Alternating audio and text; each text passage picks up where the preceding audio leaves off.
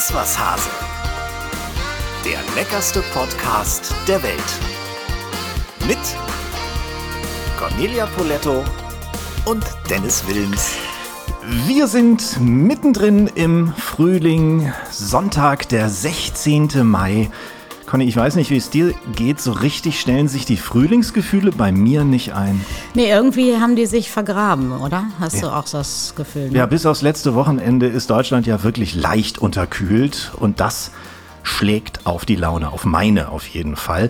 Anlass genug, dass der Verantwortliche bei uns mal vorspricht. Ich bin gespannt, welche Aussichten er mitbringt. Conny, wen haben wir? Ja, Sven Plöger wird kommen. Ich weiß nicht, der hat, glaube ich, keinen leichten Stand in diesen Zeiten, oder? das glaube ich auch.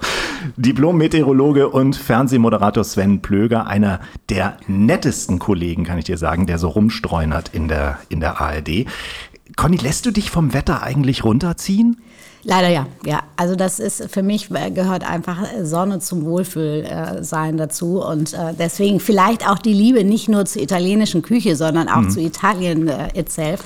Also das ist einfach so frustrierend, dieses Regen, Regen, Regen. Ja, da haben wir wirklich Wetter. was gemeinsam. Ich lasse mich davon auch total beeinflussen. Und das ist eigentlich schwierig bei uns. Ja. Eigentlich haben wir ja nur gute Laune. Wir sind ja so Frohnaturen, ne? Genau. Norddeutsche Frohnaturen. Also du bist der Sommertyp, das ist mal klar. Ich bin absolut der Sommertyp, wobei ich sagen muss, wenn du so in den Bergen bist und es schneit und die Sonne kommt raus, das wirkt auch äh, sehr, sehr positiv auf mich. Ist auch schon ganz geil. Ja. Ne?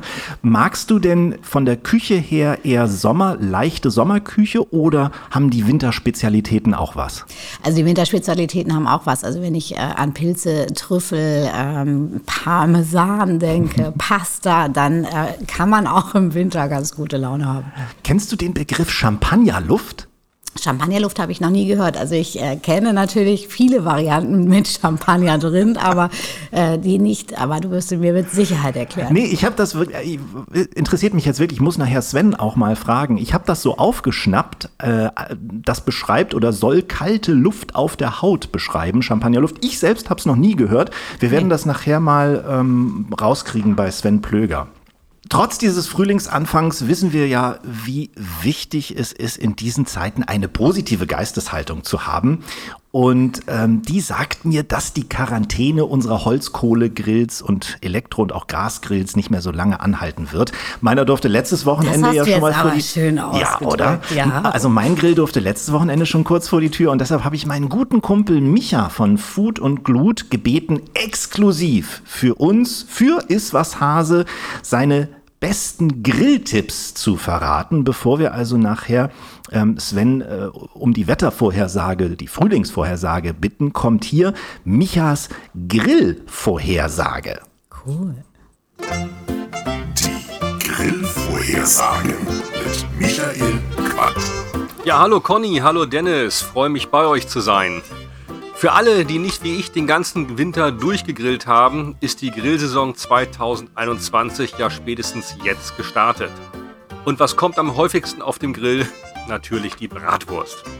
Ich liebe Bratwürste, leider werden sie sehr häufig falsch zubereitet.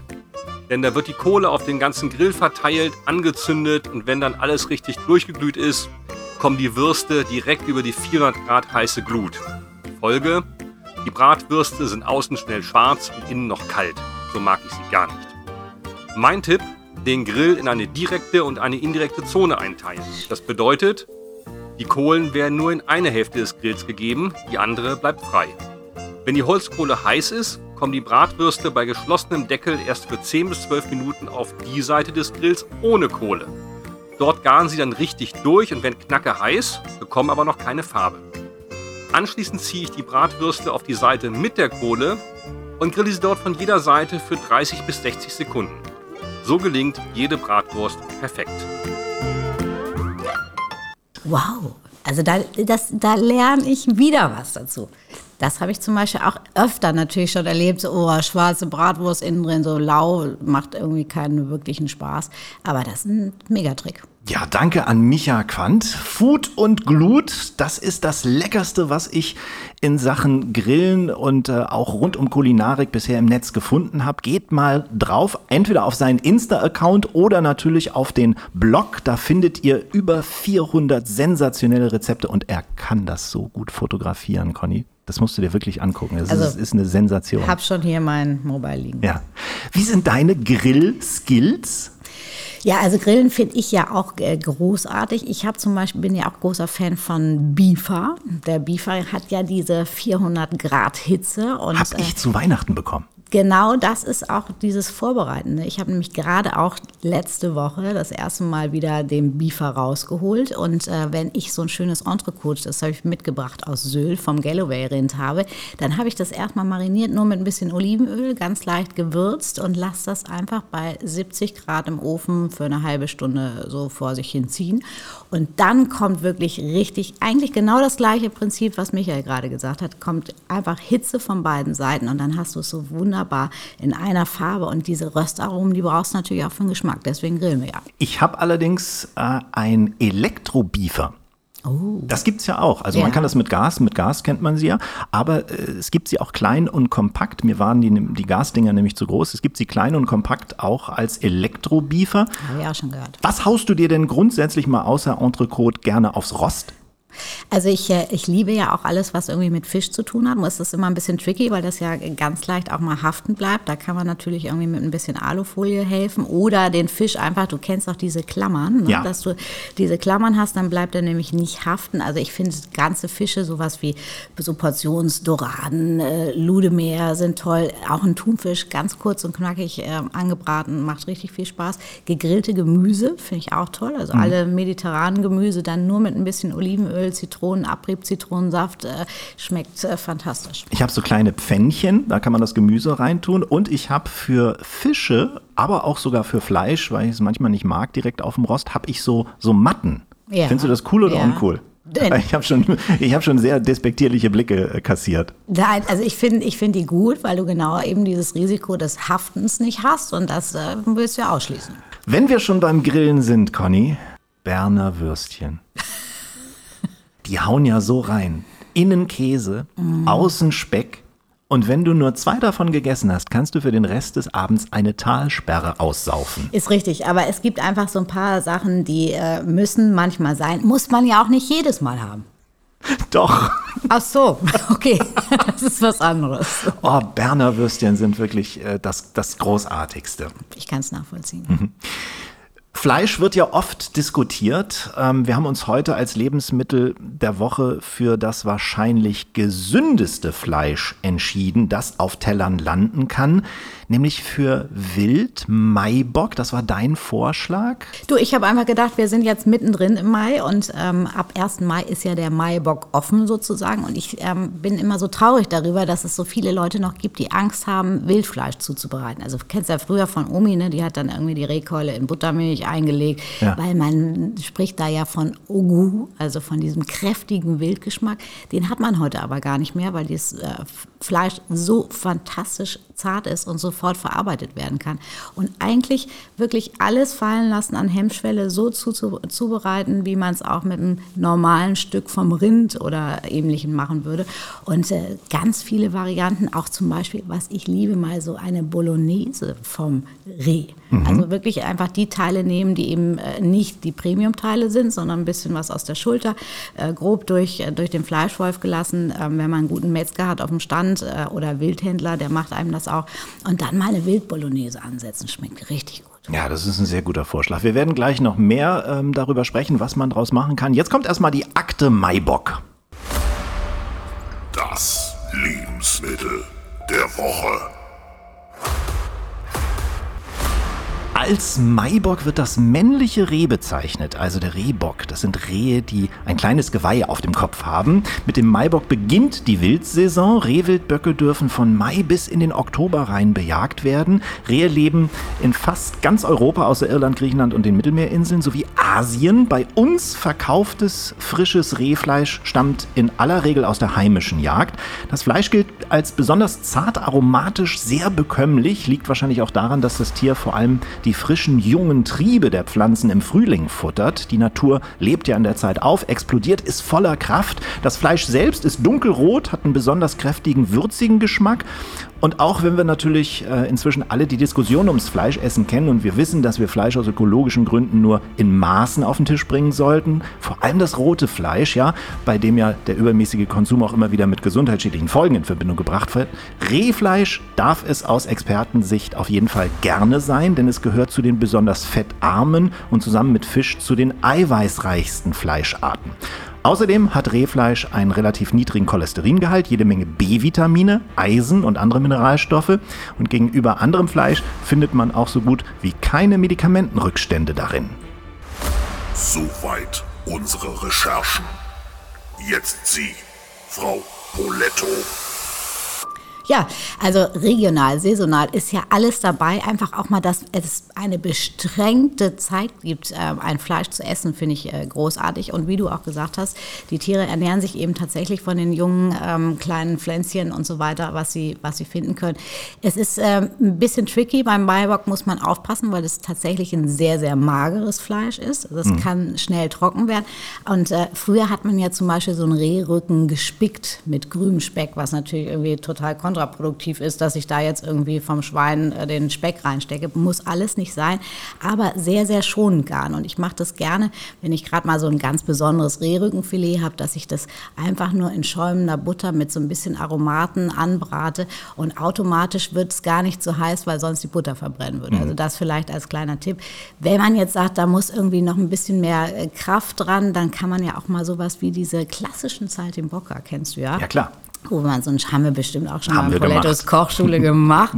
äh, einfach so ein Scheibchen Parmaschinken, Salbei ganz vorsichtig auf der Schinkenseite anbraten, dann zieht das nur langsam durch und äh, es muss natürlich vorher so ein bisschen plattiert werden. Umdrehen, zwei, drei Minuten ganz leicht würzen und äh, mhm. auch mal schnell gemacht zum Salat oder so. Also damit haben wir auf jeden Fall bewiesen, Wild nicht nur was für die Herbstzeit, sondern auch durchaus was im, im Frühling, was man machen absolut, kann. Absolut, absolut. Tiefgekühltes Rehfleisch sollte man sehr langsam auftauen, habe ich mir notiert, ganz wichtig. Du hast gerade gesagt, nur ein bisschen würzen, wie am besten, Salz, Pfeffer, sonst noch irgendwas? Also ich salze ähm, ja eigentlich vorher nur das Fleisch und Pfeffer es noch nicht. Beim Reh darfst du das natürlich auch vorher machen, weil, wie wir gerade gesagt haben, man ja gar nicht so viel Hitze braucht. Und das ist mhm. immer das Problem, wenn ich so ein Steak richtig scharf anbrate, dann verbrennt mir der Pfeffer. Beim Reh sollte man aber auf das scharfe Anbraten verzichten. Ich habe noch gelesen, ähm, dass es eine ganz interessante Art äh, gibt, den jungen Maibock zuzubereiten, nämlich auf einem Zedernholzbrett. Ja. Da. Also Zedernholz bringt ja ganz tolles Aroma. Also auch äh, wenn man tatsächlich mal so ein paar Zedernholz-Chips äh, mit äh, zum Grillen verwendet. Ist übrigens auch ein Fleisch, kannst du auch ganz, ganz wunderbar äh, ganz kurz grillen, macht auch viel Freude. Ähm, wenn man das Rehfleisch oder sagen wir mal so die äh, nicht Premium-Teile äh, vielleicht auch zur Wurst verarbeitet, kann es auch sehr, sehr fein sein. Mhm. also das, da gibt es sehr viele Möglichkeiten. Aber ich finde einfach mal so die Angst nehmen, ein Reh auch mal schnell zuzubereiten zuzubereiten. Nicht immer denken, ich muss die ganze Keule irgendwie stundenlang schmoren oder äh, sonstiges, sondern das kann man genauso wie jedes andere Stück äh, vom, vom Fleisch sehr gut verwenden. Hm. Soße dazu? Söschen äh, geht natürlich immer, ist ja immer ein bisschen aufwendiger. Also ja. so eine richtige kleine Rejus anzusetzen, dafür brauche ich natürlich die Knochen anrösten, Gemüse dazu etc. Aber wenn man einfach mal so was ganz Schnelles dazu haben möchte, weil das ja so mager ist, kann man natürlich in diesen Zeiten auch mal zum Beispiel ein kleines Schnitzelchen vom Reh machen. Mhm. Einfach mhm. vielleicht eine Panade auch mit ein bisschen ähm, Haselnüssen äh, zum Beispiel geriebenen und dann ausgebacken. Dann brauchst du gar kein äh, Söschen mehr, sondern vielleicht nur ein paar kleine Preiselbeer. Mm, lecker. Ja. Was ich auch besonders lecker am Reh finde, ist der Rotwein dazu. das ist natürlich richtig. Also dieser, dieses dunkle Fleisch schreit natürlich nach einem dunklen Wein. Ja, Logisch.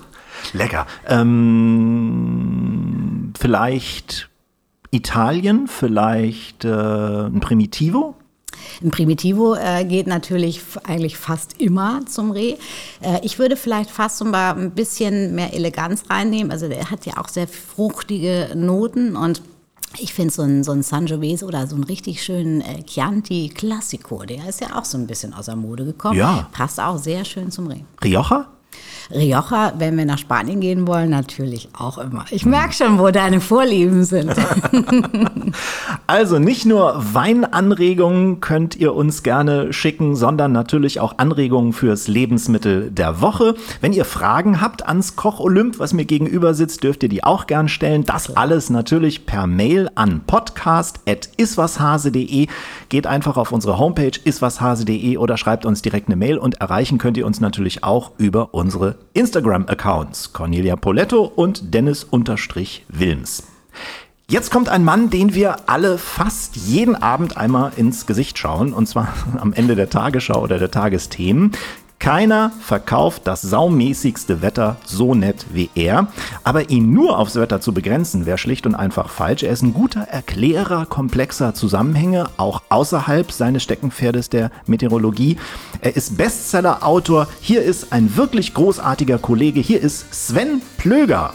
Ja, ich grüße euch. Tag, Tag. Sag mal, du reist wahnsinnig viel, wie wir auch. Wo erwischen wir dich? Bist du zufällig mal zu Hause? Naja, im Moment gibt es ja eine Pandemie, die verhindert ja so die Reisetätigkeit ein wenig. Deswegen bin ich viel zu Hause und dieses Zuhause ist in der wunderschönen Stadt Ulm. Übrigens, kurz der Blick nach draußen es regnet.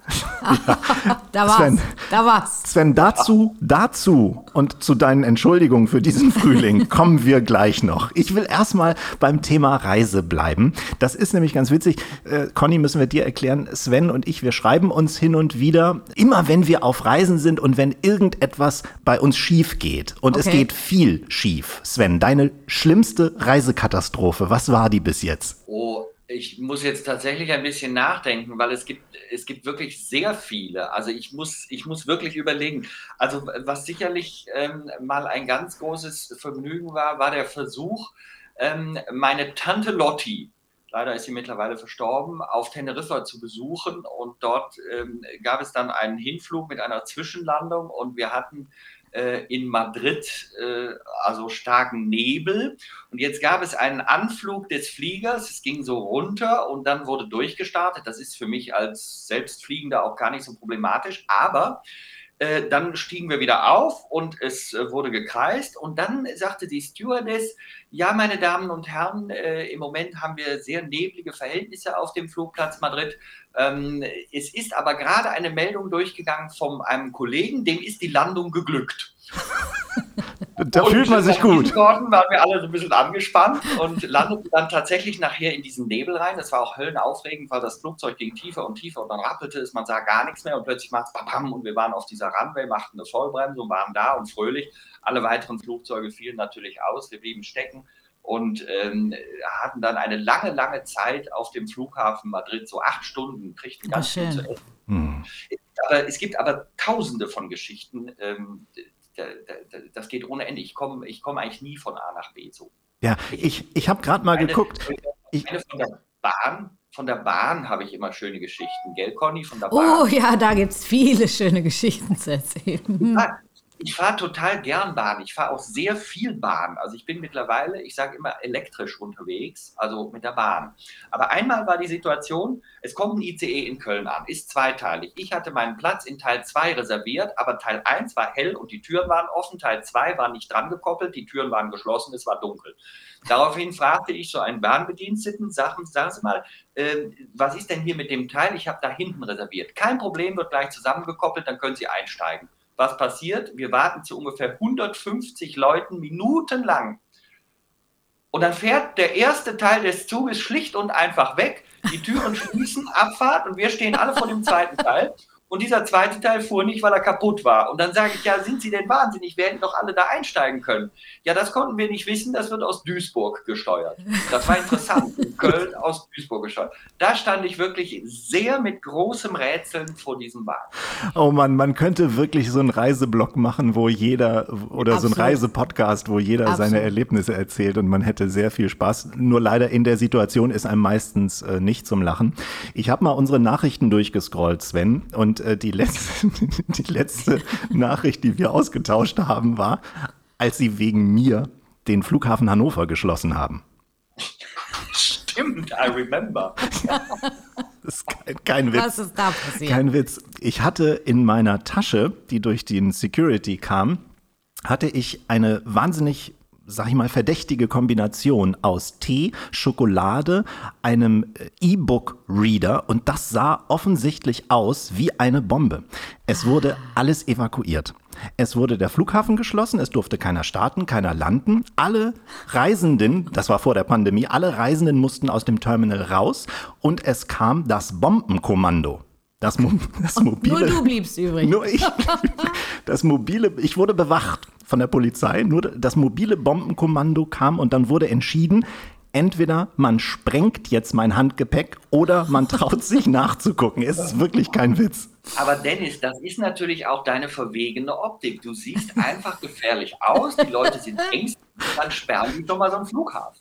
Ja. Äh, noch, noch eine Guayaquil-Geschichte kurz aus Ecuador, weil ich da auch sehr aufgeregt war. Da wurde nämlich mein Gepäckstück auch rausgefiltert und landete plötzlich im Keller und beim Boarding kam ein rotes Licht und dann wurde sofort ganz aufgeregt alles zugemacht. Kennt jemand Sven Plöger? Das war dann sehr schnell der Fall. Und dann bin ich unten in einen Keller geführt und dann äh, standen dort um mich rum ein Haufen Bewaffneter. Und das ist ja nie so angenehm, auch in so mittelamerikanischen Ländern oder südamerikanischen Ländern. Und äh, dann ist da ein, ein Mensch, der mich ganz freundlich in dieser Umgebung fragt, sagen Sie, wie war denn Ihr Urlaub so? Und dann stehen um dich rum lauter Bewaffnete und du weißt nicht so ganz genau, was du sagen sollst. Und äh, dann habe ich gesagt, eigentlich gut, aber worum geht's? Ich wollte dann doch mal das Thema haben. Ja, und da hatte tatsächlich der Drogenhund angesprochen. Nee. Und hatte gebellt und hatte dann gesagt, also da sind Drogen drin. Und jetzt weiß man ja, was in solchen Ländern mit Drogentransportleuten äh, da alles so passieren kann. Nichts Jetzt wusste ich selber, da ich keine Drogen konsumiere und auch keine eingepackt hatte, da sind keine. Puh, aber hat was war was es denn letztendlich? War es dein Nasenspray oder dein Heuschnupfen-Allergie-Zeugs oder?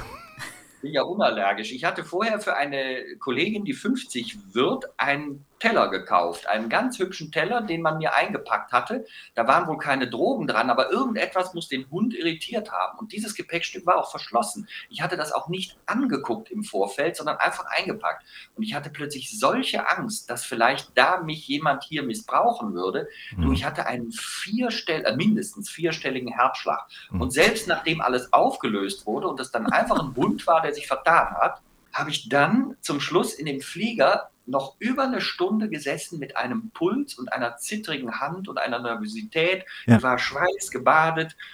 Also das, Das- war wirklich nicht schön. Das- Also das deswegen kenn ich. rate ich auch allen, keine Drogen mitnehmen. Ich saß dann auch in diesem Flieger und habe, oder ich hatte zwischendurch auch so starke Schweißausbrüche, als ich da kontrolliert wurde und als die mein Gepäck sprengen wollten, dass ich auch immer gedacht habe, um Gottes Willen, ich will doch in Urlaub fliegen. Was, was ist jetzt, wenn ich meinen Flieger verpasse? Wie mache ich das alles? Horror, Und da sagt, Horror. sagte mir die Frau von der Polizei, Herr Wilms, alles ganz gut. Sie verpassen den Flieger nicht, weil im Moment startet und landet hier kein Flieger. Ist ja auch, warst du wieder beruhigt. Gab Was? es Regressforderungen? Nein, das habe, da habe ich auch gleich gefragt. Nein, nein, äh, das gibt es nicht. Äh, Das ist wohl so drin. Das passiert wohl auch regelmäßig, sagte man mir. Also die haben mich da alle ganz gut bereut, äh, be- be- betreut und bereut auch. Die haben dich auch bereut. Und, und psychologisch irgendwie da gut behandelt. Aber Sven, als du gerade gesagt hast, der Hund hat sich vertan, wie gehst du eigentlich damit um? Weil ich glaube, das passiert auch ganz oft. Du sagst, morgen super Sonnenschein, 28 Grad, Hammer, und dann kommt so ein Wetter wie jetzt. Sagst du dann, Entschuldigung, hab mich vertan? Also erstens, ich korrigiere dich ganz ungern, Conny, aber einen Vorsatz, den möchte ich korrigieren. Das kommt ganz oft vor. Das kommt Gott sei Dank nicht ganz oft vor. So, jetzt habe Okay. ich das einmal gesagt. Ähm, ungefähr 90 Prozent für den Folgetag ist tatsächlich richtig. Aber es ist auch klar, wenn 90 richtig sind, sind 10 falsch. Und was merken sich Menschen? Die 10, die falsch sind, klar. Absolut. Ähm, ich bin da sehr offensiv. Ich sage einfach, ja, war falsch und ich habe schon öfter mal in Sendungen gestanden und gesagt, mea culpa oder auch äh, Computerprogramm culpa, weil es gibt ja Wettervorhersagemodelle, die machen sehr komplexe Mathematik, die sind auch nicht immer richtig. Wir haben da äh, nicht den Fall der Lustlosigkeit, auch heute habe ich mal keinen Bock, deswegen kann ich nicht so richtig prognostizieren, sondern wir bemühen uns stets und dann geht es eben auch mal in die Hose. Das, das verstehen auch viele Menschen. Aber man kann dann auch mal offen erklären, warum das vielleicht mal schief gegangen ist, wenn es so richtig derbe schief ging. Manchmal ist natürlich auch das Problem der Menschen mit dem Zuhören. Ne? Also wenn ich zum Beispiel sage, morgen Nachmittag im Oberharz schwere Gewitter, kann ich sicher sein, am nächsten Tag ruft einer aus Nürnberg an und sagt, wo waren Ihre schweren Gewitter? Dann frage ich zurück, ja, sind Sie denn im Oberharz? Und sagte, nein, wieso? Und dann versuche ich zu erklären. Also das werden Schlagworte wie Gewitter oder so werden gehört, aber Regionalisierung, das ist dann schon schwieriger. Dann, dann äh, sag uns doch mal, was im Moment eigentlich verkehrt läuft, Sven. Und äh, wie du dich bei allen Leuten für dieses Wetter entschuldigen kannst. Äh, Mann, es ist Frühling. Ja, hey, ich laufe immer mit so einer weißen Fahne mittlerweile rum. Ne? Das, die, die hat so diese Entschuldigungsposition schon gleich drin. Also, erstens, man muss ja mal sagen, eigentlich ist das ein normaler Frühling.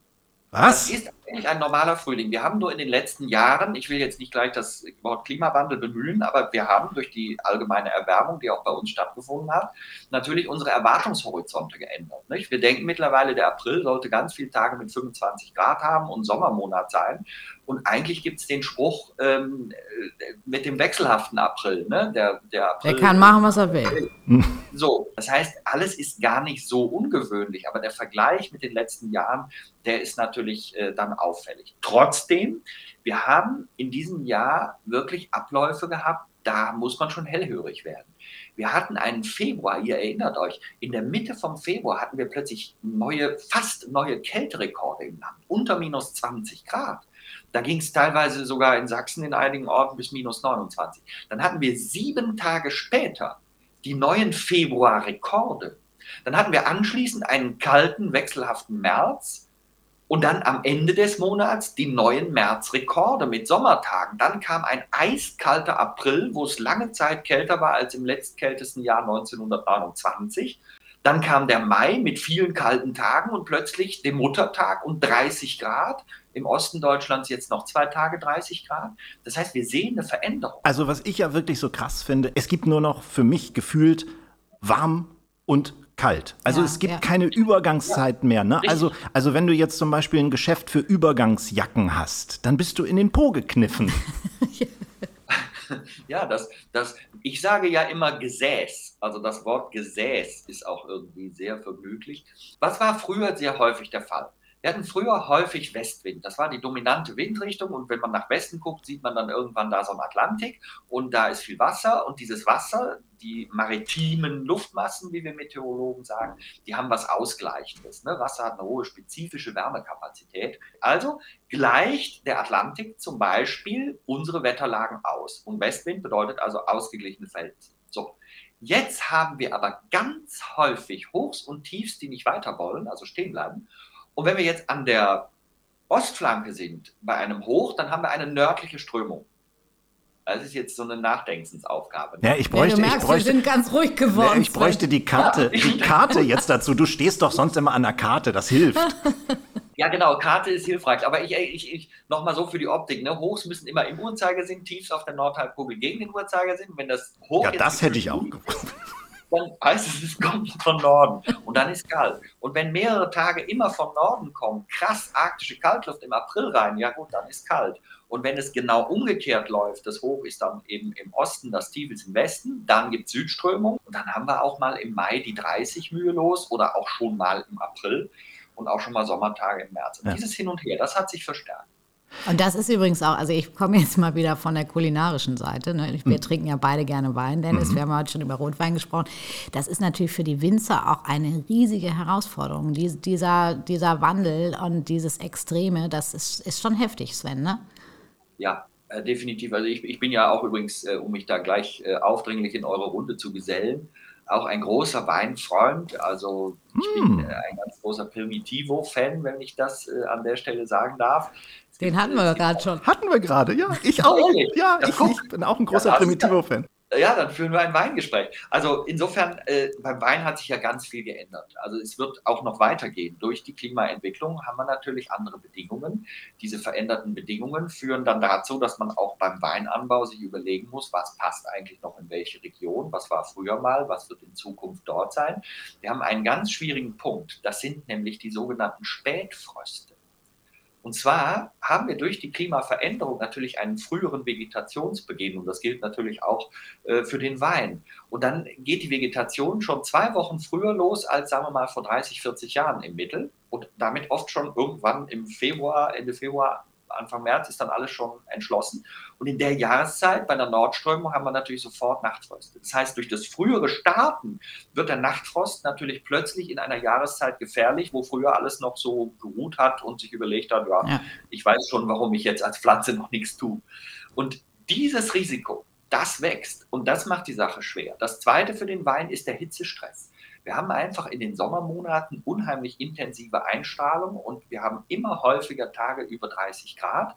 Die nehmen überproportional zu. Das sehen wir, das zeigen die Daten. Und dann ist natürlich die Gefahr für die Pflanze erheblich. Und eine Weinpflanze kann richtig Sonnenbrand kriegen und, und wirklich kaputt gehen. Also Mensch, da wird möglicher, möglicherweise der Wein knapp, da müssen wir schneller trinken, Conny die Logik fand ich jetzt spannend. Also, wenn du schneller trinkst, wenn etwas knapp ist, dann ist es ja noch schneller weg. Ja, nee, also, da, nee schneller, damit, damit andere mir das nicht wegtrinken.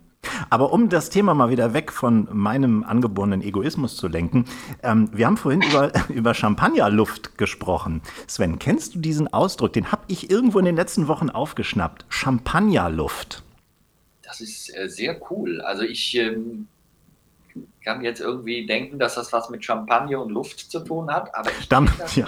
Aber das finde ich ja lustig, dass Sven das doch nicht mal weiß. Nee, das heißt, ich wusste das, es auch nicht. Das übrigens. sagt mir natürlich, dass das kein richtiger, korrekter meteorologischer Ausdruck ist ja. oder auch kein landläufig bekannter Ausdruck. Äh, ich, ich weiß da, auch nicht alles. Ich weiß auch nicht alles. Ja, ich habe irgendwie gehört, es sei ähm, das Gefühl von sehr kalter Luft auf der Haut und dann sagt man, heute ist wieder eine Champagnerluft. Ähm, es kann natürlich auch was mit der Qualität der Luft zu tun haben, die irgendwie sehr gut sei. Conny hat eben gerade auf, ihr, auf ihr iPhone, äh, auf ihr Smartphone geguckt und hat gesagt, Mensch, das ist ein super Scheißwetter, gar kein, gar kein Ende in Sicht, aber die Luftqualität sei gut. Sehr gut sogar. kannst du, kannst du das bestätigen? die Wetterlage. Ich würde dich gern mal beim Wetterbericht, Conny, als Studiogästin einladen. Also das heißt, wenn ich mal so eine Bewertung, ich als Meteorologe, ich, ich bin ja nicht dafür da, um Wetter zu bewerten. Also das, da halte ich mich auch echt zurück. Also ich sage den Leuten nicht, was schlecht und was schön ist, weil das ist übrigens eine lange Diskussion. Aber dich einzuladen und dann das Wort von dir zu hören mit freundlichem Gesichtsausdruck, das wäre ein Highlight. Du, bin ich dabei, Sven. Denn es ist ja auch bei diesen Feuchtigkeitswerten, die wir im Moment haben, ist ja auch sehr, sehr gut für die Haut. Ja, das ist gut für die Haut, definitiv. Also ich, ich sehe es ja an meiner, also ich bin, ich bin im Moment. Du strahlst. Ja, ich, ich, ich finde mich jeden Tag schöner. Also das, das liegt mit der nachlassenden See Sag mal, sag mal, habt ihr beide schon was getrunken? Oder was? Also von Wein-Podcast über, jetzt sind wir beim Beauty-Podcast, vorher haben wir über das Wetter geredet. Lass uns mal über das Essen reden, Sven. Bist du ein Griller? Wir hatten ja das erste Mal in dieser äh, Folge die wunderbare Grill-Vorhersage von Michael Quandt und äh, Food und Glut. Wann darf der Grill ja. bei dir aus, seinem, aus seiner Winterpause? Der macht manchmal gar keine, muss ich jetzt zugeben. Ich bin, also ich, ich grille wahnsinnig gern. Ich äh, lege da auch alles Mögliche auf den Grill, also was man essen kann.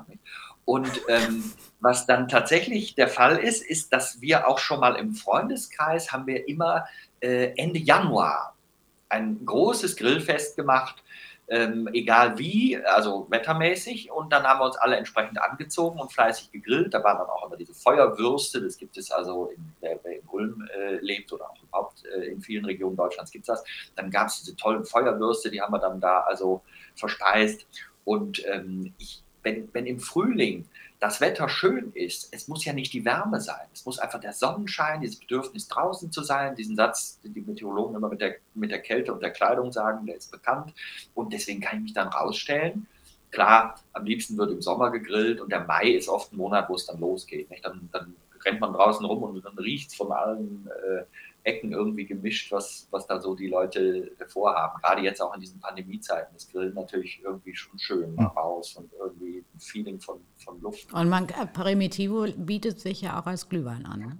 Oh Mann, oh, das, ja, richtig. Schön mit ein paar Gewürzen. Das Coole, das Coole bei Conny und mir ist ja, wir sprechen einfach nur diesen Weinnamen aus und dann haben wir gefühlt schon fünf Gläser eingenommen. ja, stimmt. Ist auf jeden Fall die gesündeste Variante. Ist denn, Sven, bei dir in der Küche im Allgemeinen, jetzt auch mal vom Grillen abgesehen, eitel Sonnenschein oder ist es eher durchwachsen? Also, ich kann Pfannkuchen. Also, Das ist äh, sehr solide. Ich mische da meinen Teig so nach, nach Freude und Beliebigkeit und doch, der schmeckt auch dann. Und ähm, es ist bei mir ganz, ganz einfach. Wenn das Buch, das Kochbuch gut ist und da auch die Dinge drinstehen, die manchmal beschrieben werden, so wie das weiß man ja, dann weiß ich das manchmal nicht und äh, dann wird schlecht. Aber wenn das Kochbuch gut ist, dann kann ich tatsächlich ganz gut kochen. Ich habe es früher sogar öfter mal gemacht.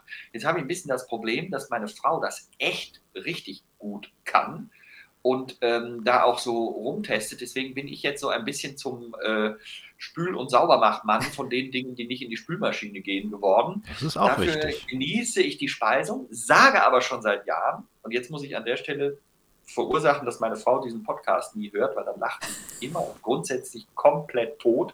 Weil ich habe schon vor zwei Jahren gesagt, ich möchte in den nächsten Jahren einfach mal ein bisschen kochen lernen, weil ich das total faszinierend finde. Auch wenn ich so eine Conny beobachte, was die da so tut.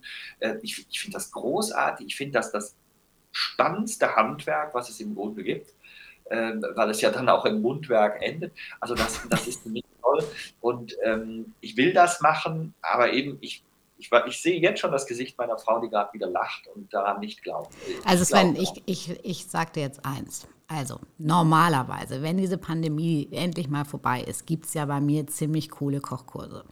Und äh, dann würde ich dich einladen, du kommst einfach heimlich nach Hamburg. Wir sagen deiner Frau gar nichts. Ja, wir kochen gemeinsam. Ich bringe dir ein Hammer Vier-Gänge-Menü bei.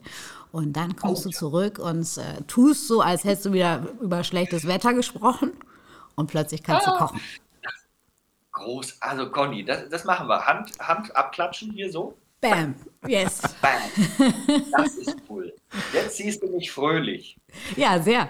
Wir haben ja vorhin über, über Reisen gesprochen, Sven. Essen auf Reisen ist ja immer äh, so ein Thema. Sogar hier das Koch-Olymp neben mir äh, greift da hin und wieder mal zur Nürnberger Rostbratwurst am Flughafen, wie wir ja schon gehört haben. Wie hältst du das? Also was isst du so in den ganzen, weiß ich nicht, Bahnhofs- und Zugbistros und Flughäfen? Ähm, ich ähm, finde es höchst spannend, in verschiedenen Regionen der Welt die Dinge auszuprobieren, die die Menschen da essen. Und da gehört für mich tatsächlich fast alles dazu. Also ich, ich muss zugeben, dass ich in China bei einer längeren China-Reise ein paar Dinge hatte, wo ich einfach äh, so kulturell dann an Grenzen stieß, auch optisch und äh, da, da konnte ich dann nicht. Aber ich habe so einiges zu mir genommen und bin da oft sehr erhellt worden, was, man, was, man, was man essen kann und was wir vielleicht nicht essen aus kulturellen oder anderen Gründen und wo andere Nationen wieder anders agieren. Also ich bin extrem offen dafür, verschiedene Dinge zu probieren und das, das, das reizt mich wahnsinnig, das zu tun. Ja, wobei ja manchmal Deutschland auch schon echt eine Herausforderung ist, sich da einigermaßen gesund äh, zu ernähren auf Reisen. Conny, bist du, bist du jemand, der dich da Lunchboxen macht? Oder äh, das mit den Rostbratwürsten war ein Ausrutscher, müssen wir sagen. Ja, das war nachdem das war du Karneval, Karneval ne? Und ich war als Stinktier verkleidet. Also das ist natürlich was ganz anderes gewesen. Ähm, nee, ich, ich nehme mir tatsächlich äh, gerne was mit. Irgendwie eine super leckere Stulle oder ähm, irgendwie ein bisschen Obst noch dazu, weil es ist wirklich fast unmöglich, etwas Leckeres und dann kommt erst Gesundes äh, zu finden an Bahnhöfen oder Flughäfen, finde ich. Ja, finde ich auch. Also da, da findet man eigentlich nichts. Ich, ich muss noch mal nachfragen, ob ich es akustisch richtig gehört habe. Du warst als Stinktier verkleidet. Ja, ja, ich war, äh, das ist jetzt auch schon wieder drei Jahre her, zu Karneval als Stinktier verkleidet. Und da gibt es ja nur diese, ich vergesse immer den Namen, wie heißen diese Käsedinger? Die da- Hahn. Halve Hahn, ja, genau. Das war das Einzige, was es zu essen gab. Ich bin abends zurückgeflogen und habe mich nicht mehr umgezogen und habe mir dann im Kölner Flughafen äh, Nürnberger Würstchen mit schleimigem Sauerkraut bestellt und äh, habe das erstmal auch richtig reklamiert, weil ich dachte, mich erkennt ja sowieso keiner als Stinktier und das passte irgendwie auch zu meiner Verkleidung. Das passte zu dir. Genau. Sven, wenn äh, du mal äh, diesem Thema, in dem du ja sehr drin steckst, Wetter, wenn du dem mal entkommen willst, wenn du mal nichts mit Wetter zu tun haben willst, was machst du dann? Dann äh, liege ich blöd rum und weiß nicht, was ich mit mir anfangen soll. Nein, überhaupt gar nicht. Also dann, dann gibt es so viele Dinge, die ich tue. Also erstens, ich mache so Dinge, die man auch zu Hause machen kann, auch während Pandemiezeiten. Man kann so interessante Dinge lesen. Dann gibt es noch ein paar Hobbys, die auch wetterfern sind, obwohl man trotzdem nass wird. Also Tauchen zum Beispiel. Ah. Äh, ich, finde, ich finde Tauchen, also ich habe ja einerseits das Fliegen als Hobby, da bin ich natürlich wieder sehr wetternah. Ich fliege ja Gleitschirm, Segelflug und ähm, habe auch einen Motorflugschein dann bei der Gelegenheit vor einigen, äh, ja, mittlerweile 16 Jahren mal gemacht. Und äh, somit erhebe ich mich in die Luft. Und dann habe ich immer gedacht, wenn man nach oben geht, sollte man, damit man bodenständig bleibt, auch nach unten. Und deswegen habe ich das mit dem Tauchen angefangen. Und es ist ganz toll, so dreidimensional sich unter Wasser zu bewegen, diese ruhige, gemütliche Art des Bewegens. Mountainbike fahren ist auch, hat zwar auch mit Wetter zu tun, tue ich aber auch wahnsinnig gern, äh, auch wenn ich vielleicht nicht so aussehe. Ich äh, bin da in der Lage, da das ein oder andere auch runterzufahren oder auch mal rauf. Das macht schon Spaß. Also wir sehen schon, du bist vielseitig interessiert. In der Küche ist noch Luft nach oben, ja. aber die, äh, das, diese ja, Diskrepanz wird beseitigt von genau. Frau Poletto. Da ja. steht das Versprechen. Nichtsdestotrotz äh, wollen wir am Ende hm, dieses Podcasts jetzt nochmal unser traditionelles Rezepte-Quiz spielen. Sven, da weißt du noch nichts von, das sage ich dir jetzt aber. Du hast ungefähr eine, pass auf, ja, ist nicht so schlimm, du kriegst das hin. Äh, wir sehen ihn ja per Video und er bricht halb zusammen. Ähm, du kriegst jetzt Hauptbestandteile eines Rezepts von uns gesagt und du musst auf das Gericht kommen, was wir damit meinen. Äh, du hast so um die 1,30 Zeit und es geht darum, so viele Gerichte wie möglich zu erraten und dann würdest du dich bei uns in einer Rangliste verewigen, die nach wie vor vom Thomas anders angeführt wird, der acht richtige Rezepte erraten hat. Fühlst du dich imstande, das jetzt zu spielen mit uns? Äh, nein, ich fühle mich nicht imstande. Und ich bin, ich weiß schon, wer die rote Laterne macht. Aber ich nehme noch mal, ich habe jetzt schon feuchte Hände, ich nehme auch noch mal einen Schluck Wasser kurz. Ja, du musst, du musst keine Angst haben. Wir hatten letzte Woche Wayne Carpendale, der hat sich auch nicht so mit Ruhm bekleckert, aber äh, es ist einfach lustig. Komm, fang an, Dennis. Gut, pass fang auf. An. Geht los. Das große Wilms und Poletto Rezeptequiz. Spätzle, Käse, Zwiebeln, Petersilie. Kässpätzle. Ja, Sehr siehst du, das geht doch. Sahne, Zucker, Eigelb und Vanilleschoten. Äh, eine, eine leckere Soße, die ich sicher sehr mögen würde. Nein, nein, nein, das wäre die. Also du äh, flambierst es hinterher noch so oben die Kruste? Ah, äh, Creme Brûlée. Ja, mit ein bisschen Hilfe. Sehr gut. Kalbsschnitzel, Mehl, Semmelbrösel, Eier. Ich habe nicht verstanden. Was war am Anfang? Kalbsschnitzel, Mehl, Semmelbrösel, Eier. Frikadellen. Also Buletten. Kalbsschnitzel. Ach so, Kalbsschnitzel. Das habe ich nicht gehört, ja. Mehl, Semmelbrösel, Eier. Semmelbrösel, äh, äh, äh, äh Wiener Schnitzel. Sehr ja, gut, Halleluja. Eier, Senf, Mehl, Butter, Milch oder Sahne, Petersilie. Eier, Senf, Mehl. Ja. Senf und Mehl. Butter und was kam noch? Petersilie? Milch oder Sahne, Petersilie. Das wären Senfeier. Senfeier wären es gewesen. Weiter, komm. Weiter geht's. Genau, sag ich. Weißwein, Sekt, Waldmeister, Minze, Zucker. Kann man trinken. Ähm, äh, ähm, äh, hier, ähm. Ah, Mai, äh, äh, Mai. Ah. Ist immer in so einem Topf. Eine große. Zum Schöpfen. Ah. Ach komm, Mai, zum Trinken. Mai. Mai, nee, Mai, ähm, Mai, Bohle. Ja. Danke, der Klöger freut sich über diesen kleinen Tipp. Ja, das war ja nicht nur ein Tipp, müssen wir sagen. Ne? Also, aber es waren vier erratene, Sven. Die Zeit ist um. Ich hatte das Gefühl, es waren zehn oder elf, aber. nein, nein, okay, es waren vier. Wo liege ich da auf der Rangliste, wenn ich mich kurz einsortieren darf? Ähm, warte, ich guck mal schnell nach. Das äh, möchte er jetzt doch gern wissen. Ne? Ja, ja, ich habe die hier gespeichert. Ich muss da einmal ganz kurz hier. Sonst äh, schreibst du mir das wieder per, per Nachricht, wenn du das nächste Mal irgendeinen Flughafen schließt. Dann hast du ja Zeit. Nee, du bist im Moment bist du auf einem guten dritten Platz. Also, oh, es führt Thomas Anders mit acht. Auf Platz zwei sind Mareile Höppner, Hans Siegel, Jochen Schropp mit sechs. Dann kommst du mit vier. Dann kommt Olli P. mit drei und dann kommt Wayne Carpendale mit zwei richtig geratenen. Das war Guck mal, sehr an schön. der gesamten Anzahl äh, reduziert sich ja mein Platz ein bisschen, aber ich habe trotzdem freue ich mich. Ja, ist wie bei der Bundesliga. Du rutscht mit der Zeit ein bisschen weiter runter wahrscheinlich. Ich, ich, zumindest bin ich nicht Schalker. Also das ist, Du sitzt hier mit Norddeutschen. Also Holstein-Kiel in dem Fall möglicherweise bald aufgestiegen. Sven, das war sehr schön mit dir. Ganz, ganz herzlichen Dank. Sehr, sehr gerne. Ich freue mich jetzt schon sehr drauf, wenn es wieder pinkt und der Dennis irgendwelche Flughäfen äh, geschlossen hat. Conny, du kannst mir übrigens auch schreiben, wenn, das irgendwas, wenn du irgendwas vergeigst. Dann machen Ja. wir mal so einen Vergeiger-Podcast. Ich, ich würde mir gleich mal deine Nummer von Dennis äh, geben lassen. Das geht Allein los. schon wegen des Kochkurses. Ja. Sven, ganz herzlichen Dank und liebe Grüße. Schön, dass du da warst. Ciao, Sven. Tschüss. Danke. Tschüss. Ja, Conny, der Sven ist wirklich viel unterwegs, du natürlich auch. Was ist so dein, dein wichtigstes Utensil, was du immer dabei haben musst auf Reisen?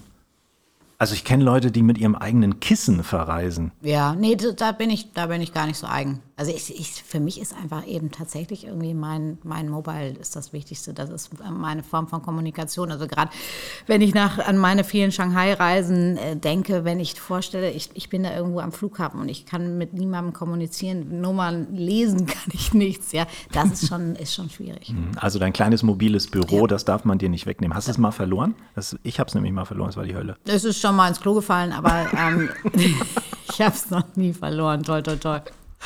Auf einen wichtigen Termin sollten wir noch hinweisen. Das ist nämlich dein nächstes Family and Friends Cooking.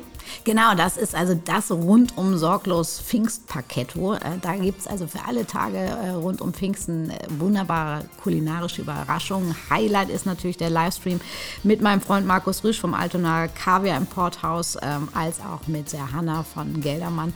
Also kleines Sekt-Tasting, Kaviar-Tasting, Pasta, Pizza, Brunch-Geschichten. Also das macht wirklich Spaß. Alles, was ihr dazu wissen müsst, kriegt ihr in den Show Notes. Guckt mal nach. Ansonsten ist das neue Poletto Magazin natürlich auch draußen und ihr könnt uns jederzeit über podcast.iswashase.de kontaktieren.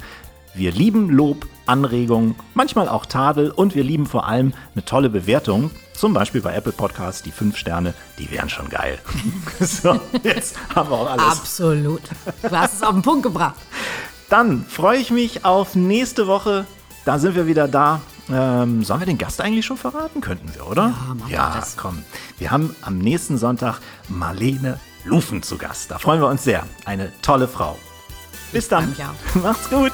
Tschüss. Tschüss.